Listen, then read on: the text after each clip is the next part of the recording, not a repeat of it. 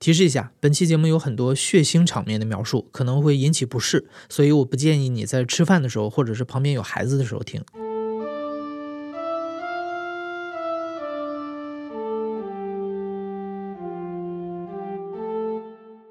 你好，欢迎收听故事 FM，我是艾哲，一个收集故事的人。在这里，我们用你的声音讲述你的故事。每周一、三、五，咱们不见不散。二零一八年的年初，故事 FM 播出过一个殡仪馆入殓师的故事。当时那位九零后的入殓师说了一句让大家印象非常深刻的话，他说：“无论你生前是贫富贵贱，火化之后都是三金灰。”那听了那句话之后，我就觉得殡仪馆的工作真的是充满了魅力。因为在那里每天面对生死啊，会让你不自觉地生出一些不一样的看待人生的视角。那殡仪馆的岗位设置其实也有很多，除了入殓师之外，还有一个岗位跟死者打交道非常密切，那就是灵车司机。我叫王亮，今年三十八岁，我是吉林省市殡仪馆的一名灵车司机，我的工作主要是负责遗体接运。我平时呢会在那个空闲之余时间，就是做一些直播，在快手里面给一帮老铁粉丝们分享一些就是生命的感悟，讲一讲就是人的这辈子这就是从生到死的这个经历。我退伍复员回来，直接就分配到钢铁集团，就是一名普通工人。一三年下岗了以后，完了这个单位吧，我有不老少家亲戚都在这块上班。我姑啊，我姑父，还有我哥、我嫂子，都是我们殡仪馆的。因为我也是复员兵嘛，单位就是正好有需求，家里人呢就是招聘这一块就告诉我了，我就过来了。我是一八年的一月份来这个单位的，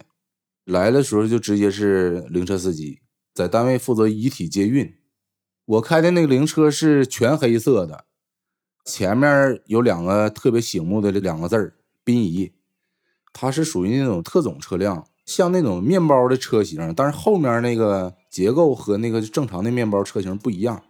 后面是有滑道，里面是有担架，两边还有那种就是摆放鲜花的那种就是台儿。本身嘛，呃，我当兵的时候就是训练过，就是胆量。十七岁那个时候，第一次就是让我发个打火机，发一个笔，发个纸，完了白天就是跑步的时候就告诉我，呃几号方位物，几号方位物，因为我们就拿那个就是野坟啥的当成方位物。等到晚上到那个就是那个山下面，班长就告诉说是王亮，你拿那个这个笔和本儿，去那个白天的几号方位物，把那个完整的碑文抄回来。你要说害怕吧，我也害怕。那能不害怕吗？自己一个人上那个山上，它名称叫飞鹅岭，就像小山头似的。那大树林子，那风一刮，呼啦呼啦的响，也害怕，就干脆的不敢往里走。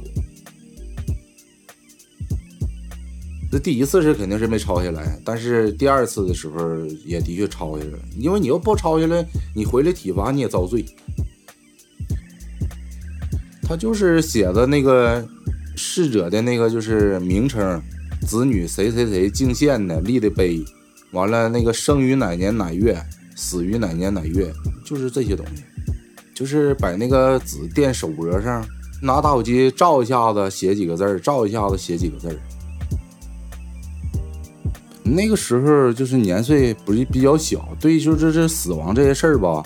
也不是那么太明白，所以那个时候也没把这些事儿就是放在心上。来殡仪馆报道的时候，王亮给自己定了一个目标：如果自己能坚持一个月，那就好好干；不行的话，就趁早走人。然而，让王亮没想到的是，真实的运尸工作要比模拟的胆量训练残酷得多。这一个月，他坚持得格外艰难。在我工作的第四天开始，陆续就有形形色色的，就是意外死亡了。那天是我早上六点钟接班儿到单位完了，单位就接着电话了，说是那个离我们单位不远处，在那个 国道发生一起车祸，特大车祸，有四名逝者，我们当时是去了两个车，五个人。等到人家事故科处理完现场以后，允许我们把遗体就是装上车接回到殡仪馆。我们同事就是陆陆续续就是在车上拿那个接尸袋、纸棺下去就准备抬这些遗体的时候，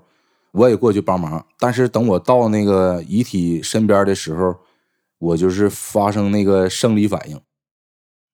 就呕吐了。因为当时现场挺惨的，有两个逝者是在马路上，还有两个逝者是在车里面。在车里面的两位逝者呢，其中有一个是脑袋掉下来了，还有一个是胳膊就是啷当着，大腿呢也都啷着呢。当时是冬天嘛，就是正冷的时候。等到我到那个遗体身边的时候，就发现那个遗体那个伤处还冒热乎气儿呢，再加上那股就是血腥味儿，在冬天的时候，人的血血腥味儿特别大，所以一下子有点干呕。第一个月就是形形色色的意外死亡，什么样的我都该经历的也都经历了，可能说是一天有那么五六个正常死亡。嗯，也得有那么一两个是意外死亡，最多一天上二十四个小时班，接二十三趟。刚接触的工作，碰到这些意外死亡的时候，是心里面恐惧发慌，但逐渐的，就是因为见的多了，工作久了，适应了，更多的是心里面难受，就觉得一个人好好的一个人，到这会儿就是残身体的，就是。这器官啥都残缺不全了，以这种形式离开这世界，就觉得这挺可惜的，就觉得人，哎呀，就是确实挺挺难的。我给你讲一个，是在二零一九年，也是冬天四月份，这个是我挺难忘的一个记忆吧。那段时间我是经常做噩梦，连着是一个星期都做这一个同样一个梦。十一月份，冬天，早上四点钟接到那个单位的电话，是我们镇接一个就是火烧死的。所以当那个我到现场的时候，呃，大概是早上五点钟那个时间段，我们东北那边还没有亮天，正在看那个消防车灭火呢，正在灭火的过程中，等到消防车把这个火全部灭完了。大概是早上八点半左右，那个点已经亮天了。当时是也是去了三个人，先去勘察现场去。到现场一看，呃，死者是一名女性，基本上烧的就是剩一小堆了。就，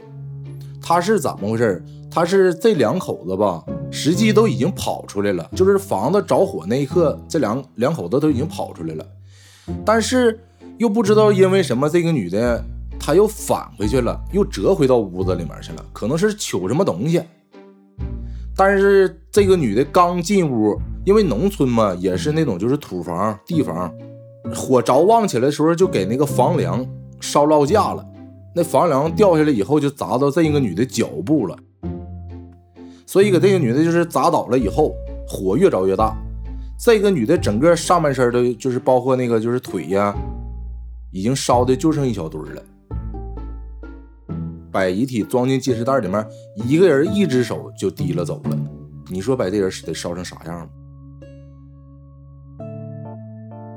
呃，装进那个灵车里面，我开车准备要往回走的情况下，因为车里面弥漫的那股烧焦的气味特别大。虽然说冬天，但是我也把那个车窗开开了，就听到后面家属喊我们，让我们车停下。所以我透着那后视镜往后瞅了一眼。我看家属手里面端了一个东西，等到那个家属走到我身边了，我才发现家属手里面是端了一把平底锹，平底锹上面是有一只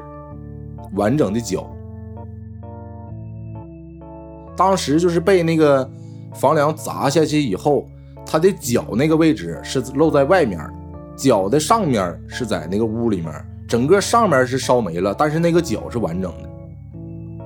所以吧，就是家属告诉我说是那个落下一只脚，让我把那个灵车后备箱盖打开，把结实袋拉开，家属要把这只脚放里。回到车上，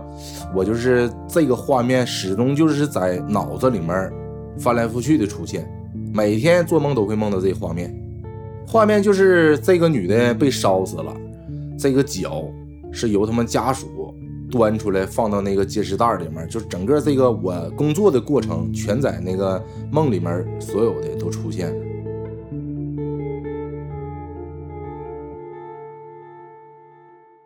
就是挺恐惧的，主要就是这人属于那死的死亡太惨了，跟那些东西没有关系，因为我这人我不相信那些东西。也有那个身边的同事跟我说了，说是可能我招着这个女的了，那意思让我也去那个十字路口烧点纸钱去送送，但是我没做这个事儿，因为我这人我不相信那些东西。一个星期之后，也就不再做这梦了，就是自然而然就好了。我不知道有没有另一个世界，但是我感觉真要是有另一个世界，我感觉他会保佑我，他不可能会害我，毕竟我为他就是服务，他最后有一程。就像王亮说的，灵车司机确实也是在为逝者服务，尤其是对于横死的无名尸，王亮就是送他们最后一程的人。因为王亮这些意外死亡的人，才能更体面、更完整的走完人生的最后一步。每年都有好多就是无名尸，不论是冬天还是夏天，在野外啊，或者是道边啊，就是发现这种就是遗体死亡的，身上没有证明身份就是特征的这些无名尸会有很多。这个是当时我们单位同事是去了三个人，加我是三个人。平时吧，出去接正常死亡是我一个人去接，但是遇到那个意外现场的时候，会有两个同事跟着我一起去，因为涉及到去抬尸，所以当时去到那个位置的时候，发现那个人，嗯，是一名男性，穿的都是那种就是破衣服。派出所说是他是一名流浪汉，无名尸。这个流浪汉死亡的那个地点嘛，还是一个挺偏的一一股小道，乡间小道，趴在那块儿。特别僵硬，过往的车辆啥的停那位置也不敢过。那是我第一次抬人，当时吧，我同事抬不动，因为他这个男性吧，身体挺壮的，那意思让我搭把手，搭把手，因为我毕竟是第一次抬人嘛，所以那个就问我说是你敢抬头还是敢抬脚？因为那个逝者眼睛是睁着的，我就是寻思还是抬脚吧，毕竟也是我第一次抬人。你要是我去抬头，我就感觉好像我跟他四目一对，我就心里面肯定是有点恐惧。那肯定不一样啊，他毕竟是一个遗体逝者，所以就是你抬的时候，你心里面就有一种就是隔膜。我们每当就是把遗体像这些无名尸接运回来的时候，都会有那个警察去拍照片，拍完照片呢会发那个通告，全。是包括乃至我们周边的城市都会发这种通告，像家属走失了的家属呢，可能会有来认领来，挺渺茫的。我工作这么长时间以来，可能十个里面最多有一个被认领走的。但是这个人呢，实际是有亲属，他在殡仪馆停放了得有一个半月左右，家属来认领来了。其实看那个逝者的那个，因为被冻死的，他那个就是形态呀，可能跟那个生前不太一样。家属是来认领了以后，一发现他身上的穿着呀，就是虽然是里都破衣漏嗖的，但是穿着里面啥的，看衣服是认出来这个是他们家亲属，因为他们家亲属呢也有智力上障碍，出去溜达的时候就自己走丢了，找不着家了，就在野外被冻死了。家属反映就就是悲伤是肯定是悲伤，但是就是没寻思说是能这种形式这个人离开这个世界，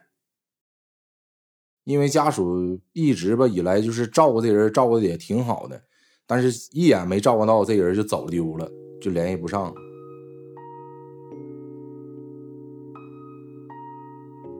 其实我接到这种呢没啥太大感触。其实我觉得接的就是遗体有感触的，对我来说就是那些小孩儿。对我来说吧，小孩跟那个百岁老人，包括意外死亡，都不一样。总觉得小孩，嗯，来到这个世界上还有很多事儿没有经历，还有很多事儿没有去做过，就这样离开了，确实挺可惜的，会让我心里面都不是滋味。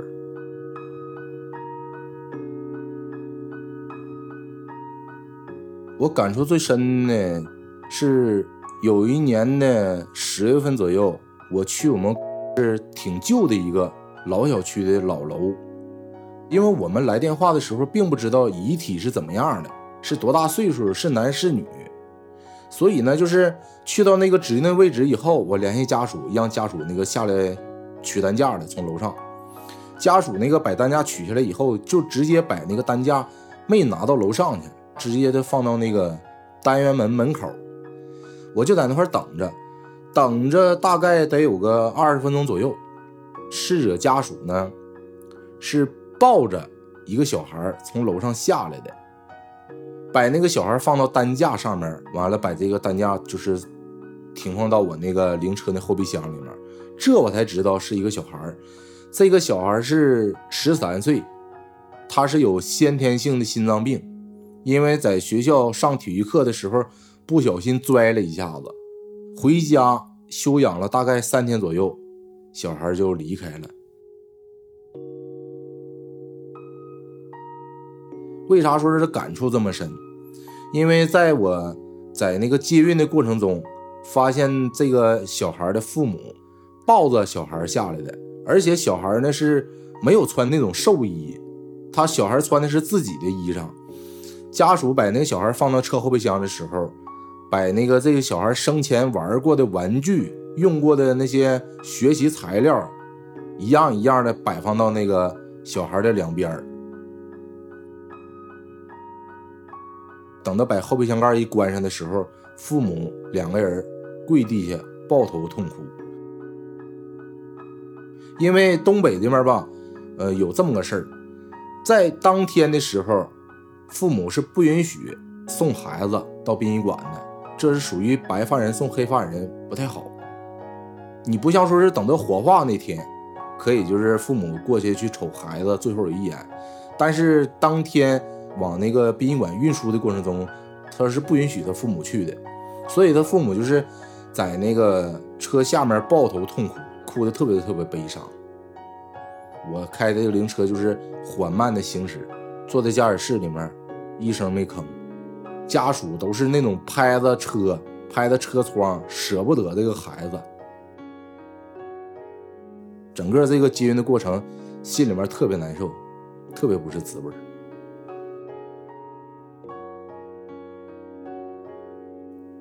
我哭过一次，哭过一次也是因为一个小孩儿，是八岁的一个小男孩，先天性的脑瘫。我去工作的时候，这是一个小区。看到这个小孩吧，因为八岁正常，八岁小孩也应该是挺高了，但是他小孩从下生以后就是脑瘫，他并不长，可能长也就是长不是那么太大，所以呢，这个小孩就是就是直接抱下来的。这个小孩可能是家里面信一些封建迷信吧，把这个小孩身上捆的都是那种就是麻绳。完了，顺那个楼上窗户上，用一个绳子吊着，一点点从楼上放下来的。底下有一个人接着，接着完了，把这小孩往那个灵车的后备箱里面一放，直接就是我开车就往回走。但是我整个过程我就觉得心里面挺难受的。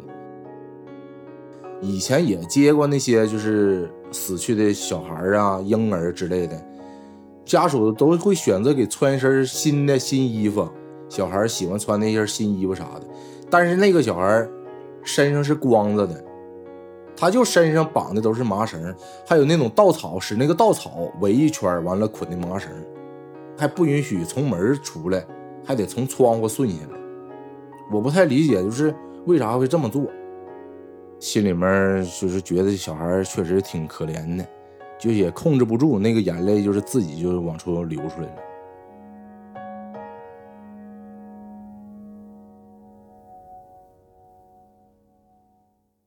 其实你做这一番行业吧，以后你就会明白一件事儿，就是啥呢？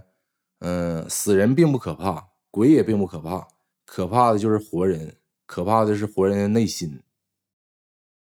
包括凶杀呀，有太多太多那种就是遗体呀，特别特别惨的，你想象不到他到底有多惨。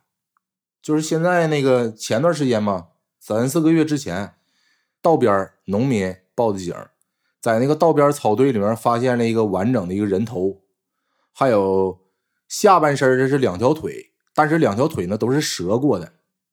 我们去现现场的时候，只把遗体的头部和两条腿找着了，就是在我们市内各个乡镇各个区域就找不到逝者的上半身。你现在这个案子到现在，嗯，也没结束呢，因为就是一直在外界都发那种悬赏通告，有没有知情人士了解这个逝者呀？是哪儿的人？多大岁数啊？或者是怎么回事啊？现在这个始终也没完事儿呢。除了冷漠的丧属、残忍的杀人犯，王亮所谓的人心复杂，还体现在他作为殡葬从业者遭遇的种种恶意和不理解。就是我们的灵车出去，没有人给我们刷车，车脏了、车埋汰了，都是我们自己清洗。二零一八年的大年初四那天晚上，我在单位值班。零点左右，接到电话，让我们殡仪馆去我们附近的城市，在那个医院正门口那块儿，有一个遗体需要接回到我们殡仪馆。到了那个就是医院正门口，发现就是这名男子，大概也就是四十多岁他是在那个医院正门口趴着没的。当时那个现场有好多那个刑警。包括那个派出所的民警，这个是一起就是刑事案件。这个男性是被人砍了四十几刀，他自己可能就是想往医院进去抢救，但是没走进去，人就已经没了。当时我们把遗体接上车的时候，用的是结实袋，用的纸棺，但是回到我们是殡仪馆，整整灵车里面弄了一下子血。我如果要是再来工作，我去接其他的遗体的时候，人家家属或者是那个外面人，谁一看到车里面有这么多血迹，肯定人家属会不愿意。我必须得把这血迹必须得清理了。冬天那个血一凝固了，干脆都不好清理。我就在那个我们那个工作室拿那个快壶，用那个快壶去烧热水，用那个热水，完了我去烫那个凝固的血。用那个刷子一点一点的把那个血水子从那个灵车上刷出来。人血吧，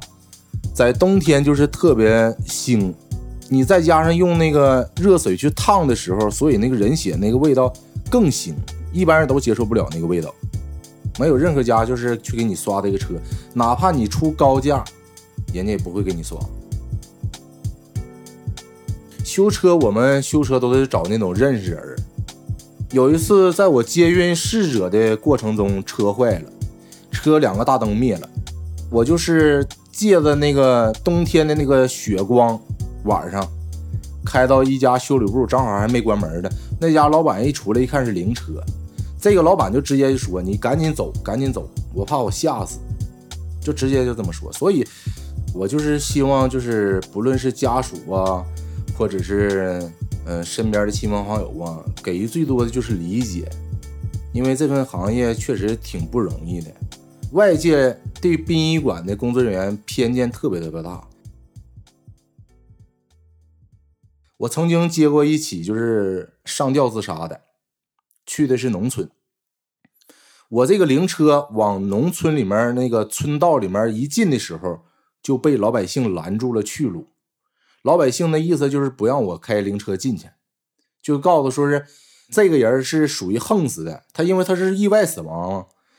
不允许我们殡仪馆的工作人员把遗体抬上车，开着灵车满农村满屯子道。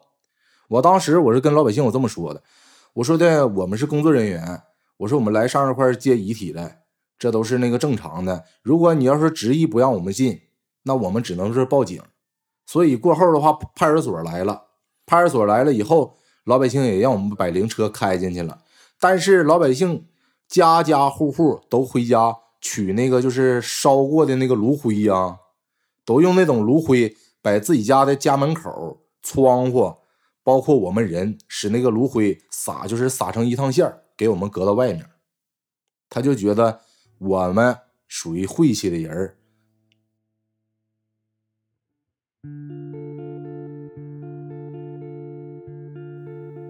这个也是发生在那个二零一九年的三四月份的左右。这个男的吧，他是一个五保户。五保户是啥呢？就是无儿无女。平时他是在敬老院，就是他所有的吃喝拉撒睡都是由国家管。但是这个老头吧，他就感觉那个他年岁越来越大了，他就想那个在亲人身边没有亲人可以照顾他，送他做回城。这个人吧，虽然他没儿没女，但是他有一个姐姐，他姐姐呢，挺多年前也去世了。但是他觉得他最亲的人呢是他姐夫，他姐夫呢就是在农村。这个老人吧八十多岁他应该是有想法选择自杀了，才会从敬老院出来。出来以后，他直接去他姐夫家，在他姐夫家晚上大概后半夜一点钟的时候，歘他姐夫睡着了，这老头上那个院里面，用那个尼龙绳绑在那个就是院里面的一棵柱子上。墩子上吊自杀的，他就是一心求死，他是墩子，就是墩子的姿势上吊自杀的。如果要是他腿直起来，这口气儿他都能缓过来。他就是一心求死。王亮见过太多这样令人唏嘘的生离死别。有一位父亲，中午给女儿送饭的时候还好好的，回去的路上因为心肌梗塞，很快就走了。还有一个男孩，他有四个姐姐，家里因为一心想生儿子，一直超生，钱也没少罚。好不容易这几年家里生意有了起色，挣了钱，姐姐也都出嫁了。这个人选择去整容，结果没能从手术台上下来。那每天面对这样的工作，王亮变了很多。他不再穿大红大紫的衣服，也不再笑，因为他怕对逝者不敬，所以工作的时候特别的严肃。那渐渐的，这种人情处事的方式成了王亮的习惯。回到自己的生活，王亮也不再笑了。当然，这份工作也深深的影响了王亮的生死观。其实我刚开始工作的时候，我以为我的工作就是去接这些生老病死的死亡，因为当时脑海里面没有那些什么各种各样的意外死亡啊、凶杀呀、车祸呀，就这些就浮现到眼前。在我的认知中，我都觉得没有这些形形色色的意外死亡。自打接手这个工作以后。我不论做什么事儿，我都特别惜命。我怕死，特别怕死。人这一辈子确实太难了，可能这个人上一秒好好的，也可能下一秒这个人就是永远都离开这个世界了。我觉得人活着，只要是活着，就是最幸福的。只要是你活着。你就能有更多的事儿去做，有很多想法去实现。但人要没了，就是一切都没了。